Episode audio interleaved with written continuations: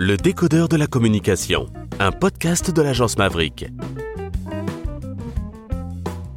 Comment réussir ces événements?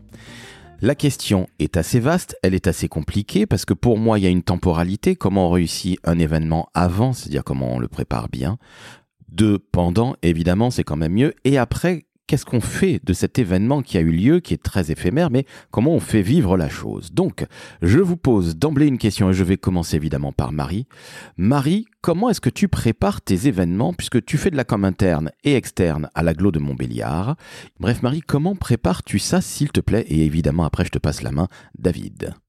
alors, un, préalable déjà pour, euh, chaque événement, euh, ils sont systématiquement préparés en équipe c'est-à-dire que je pense qu'il est illusoire de croire qu'on peut mener seul euh, à son terme un événement de quelque de quelque taille qu'il soit et, euh, et, de, de, format. C'est vraiment important de, de, de s'entourer d'une équipe euh, de personnes qui seront à la fois motivées, compétentes et partantes sur le projet.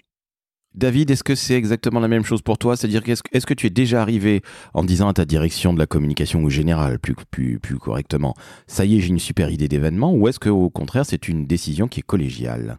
Alors, ça, ça arrive, ça m'est arrivé de, proposer un, format ou un type d'événement.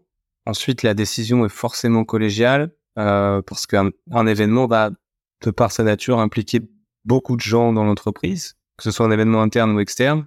Et donc, euh, il est important que tous les gens de la direction à minima soient alignés sur le fait qu'il faut faire un événement et qu'il va falloir pour ça mobiliser euh, un tel ou un tel. Donc, c'est forcément collectif, ça c'est sûr. Euh, un événement qui repose sur une seule personne risque d'être très compliqué à mener jusqu'à son terme, surtout pour la personne qui l'organise. Oui, à mon avis, c'est le meilleur moyen de faire une descente d'organes. Bon, pardonnez-moi pour cette, cette blague qui n'est pas drôle. Marie, tu disais que c'était, et comme David d'ailleurs, que c'était une décision qui était collégiale, mais comment est-ce que tu prépares les événements, qu'ils soient internes ou externes d'ailleurs hein? Comment ça se passe? Parce que je ne suis pas un spécialiste de l'événementiel, j'en ai fait dans ma vie, c'est pas franchement ma tasse de thé, je le dis à nos auditrices et auditeurs, mais c'est un travail qui est colossal. Les gens ne voient que les petits fours et puis ce qui s'est passé, mais c'est un boulot énormissime. Comment est-ce que tu prépares ça? Et bien évidemment, David, je t'inviterai à en faire de même, à nous expliquer comment tu le fais chez Rubix. Marie, je te passe la parole. Euh, alors sur les sur les événements, moi j'ai pour habitude, alors je sais pas si c'est c'est une habitude très personnelle ou, si d'autres personnes travaillent comme ça, mais euh, j'ai vraiment pour habitude de faire la différence et de scinder le projet en, deux grandes étapes, enfin deux grandes familles. D'un côté, il va y avoir la partie événementielle, euh, la régie générale, la logistique, vraiment l'organisation de l'événement en tant que tel et d'un autre côté tout ce qui est afférent à la communication et au plan de communication lié à l'événement. Et finalement, ça, c'est vraiment deux choses que je traite de manière complètement différente et pas du tout avec les mêmes personnes, de manière finalement à pouvoir concentrer sa, son, son action euh, sur deux, enfin c'est un peu dépendant de, de, du même événement, euh, j'ai remarqué quand euh, quand certains événements sont montés, on va dire de manière rapide, parce qu'on n'a pas forcément eu les délais pour euh, pour les, les, les travailler plus en amont. L'un peut desservir l'autre, ou en tout cas un des aspects peut être mis de côté par rapport à l'autre. Et ça, c'est vraiment la première chose moi que je, que je mets en place avec les équipes, c'est vraiment de dissocier ce côté logistique et régie du côté communication. Et puis ensuite, bah, c'est s'entourer des, personnes qui viendront euh, intégrer l'équipe en fonction de leurs compétences euh, dans tel ou tel domaine. Euh, et pour aller rapidement, parce qu'on va, on va le développer plus tard, mais c'est finalement beaucoup de réunions, beaucoup d'échanges, beaucoup de, préparatifs pour arriver à un moment, le moment de l'événement, on va dire le jour J, sur un temps court où tout ce qui aura pu être préparé aura été prévu. Est-ce que ça n'est pas une énorme pression, Marie? Parce qu'on se dit toujours, et c'est valable pour toi évidemment, David, si tu veux répondre, avant que tu ne donnes ton point de vue pour la préparation, mais c'est une énorme pression parce que le jour J, tu n'as pas le droit euh, de te rater, de te manquer, alors que tu peux préparer ça pendant plusieurs mois. C'est, je trouve, euh, une pression énorme, l'événementiel. Qu'est-ce que tu en penses, Marie? Alors, c'est une pression, oui, parce qu'il y a en général beaucoup de parties prenantes et puis et puis parce que ça se voit, ça se voit tout de suite. Après moi je nuancerai un petit peu ce que tu viens de dire parce que je dis souvent et notamment aux personnes des stagiaires ou des apprentis qui peuvent être avec moi sur ce type d'événement qu'un événement il a mal tourné quand le public a vu les problèmes. Par contre, s'il y a eu des soucis, et il y en a toujours, s'ils sont gérés en toute discrétion et, avec professionnalisme, finalement, l'événement, il est quand même une réussite. Euh, un événement sans pétouille, ça n'existe pas. Et puis, les, grains de sable, etc., c'est inéluctable. Finalement, j'aurais tendance à dire qu'on joue régulièrement à MacGyver sur nos événements, et, et que si ça ne se voit pas, c'est finalement une réussite. On reconnaît là la reine des punchlines. David, comment ça se passe les événements chez Rubix Comment ça se prépare, s'il te plaît? Bah écoute, on est un peu sur, le, sur la même longueur d'onde là avec Marie. Pour moi, il y a vraiment une histoire de découpage de, de l'événement. C'est un événement, c'est un projet, un gros projet selon la taille de l'événement, et du coup, tu le découpes en, en sous-unités. Donc oui, il y a une unité logistique, purement logistique, tu l'as dit tout à l'heure, les petits fours, tout ça, donc c'est un peu de la logistique, mais c'est encore un truc différent, puis un peu plus bordé. Euh, il y a une partie communication avant, pendant, après l'événement, et puis il y a une partie euh, contenu, on va dire. Qu'est-ce que l'événement doit délivrer comme comme contenu? Donc tu essayes de ouais de découper ton ton ton événement en, sous-projets, on va dire, qui vont pas faire appel, comme l'a dit Marie, aux mêmes personnes et ça permet aussi de répondre à, à, ta question euh, sur la pression. Évidemment que euh, plus l'événement est gros, plus la pression est importante. Mais plus tu as fait ton découpage en amont, plus la pression est, est divisée et, et posée sur des épaules différentes. Et, euh, et du coup, chacun a beaucoup moins de pression puisqu'il est responsable que d'une partie du sujet. Il y a bien à la fin une personne qui est responsable de l'ensemble, mais au moins tout ça a été découpé. Chacun sait ce qu'il a à faire avant l'événement pour arriver jusqu'au jour J et puis ensuite pendant l'événement. Donc c'est beaucoup beaucoup de, de, de, cadrage et de découpage de sujets pour être sûr que tu l'abordes que tu abordes tout et que tu mélanges pas les les problèmes.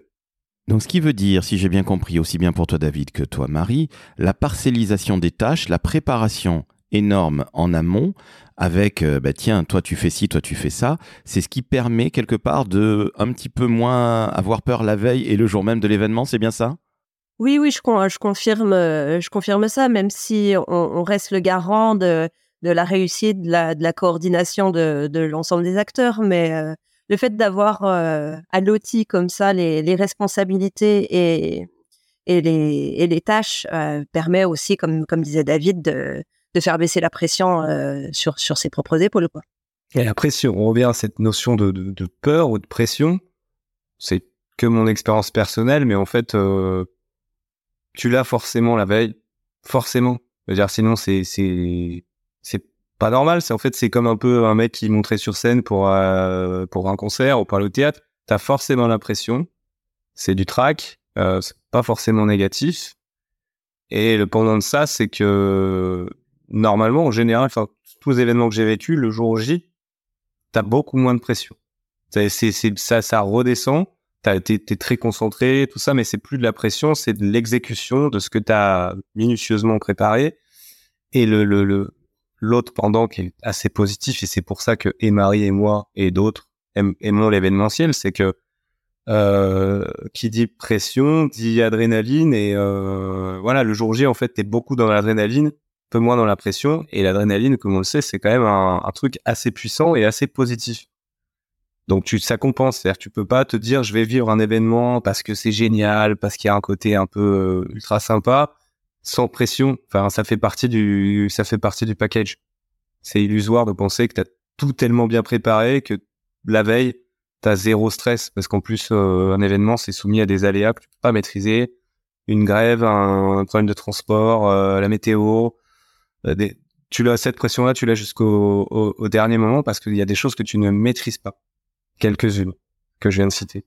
Oui, je confirme. Et puis, voilà, pour en avoir discuté avec d'autres collègues qui sont ou communicants ou pas, enfin, je crois que c'est aussi ou un état d'esprit ou il y a des personnes qui apprécient cette adrénaline, ce trac, etc. D'autres pas du tout. C'est justement trop de pression et à gérer, c'est trop compliqué.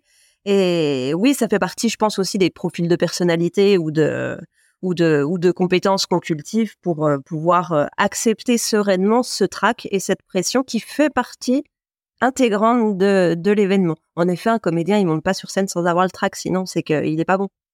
c'est intéressant ce point sur, les profils parce que quand je pense à, mon équipe en, l'occurrence, ils ont tous des profils très différents et, certains auraient des profils euh, spontanément tu pourrais te dire ah, c'est pas des gens qui seraient forcément à l'aise dans des événements mais en fait euh, si le truc est bien préparé et selon ton profil, tu arrives à te retrouver en amont dans des tâches qui vont te, te rassurer si tu es quelqu'un qui a besoin d'être rassuré et qui vont te donner un peu du, du sens sur toi, quel est ton rôle dans l'événement. Donc si toi, tu es un mec ultra cadré, par exemple, euh, et on sait que les événements, c'est pas toujours euh, ultra carré, un peu d'improvisation malheureuse parce que tu peux pas tout anticiper.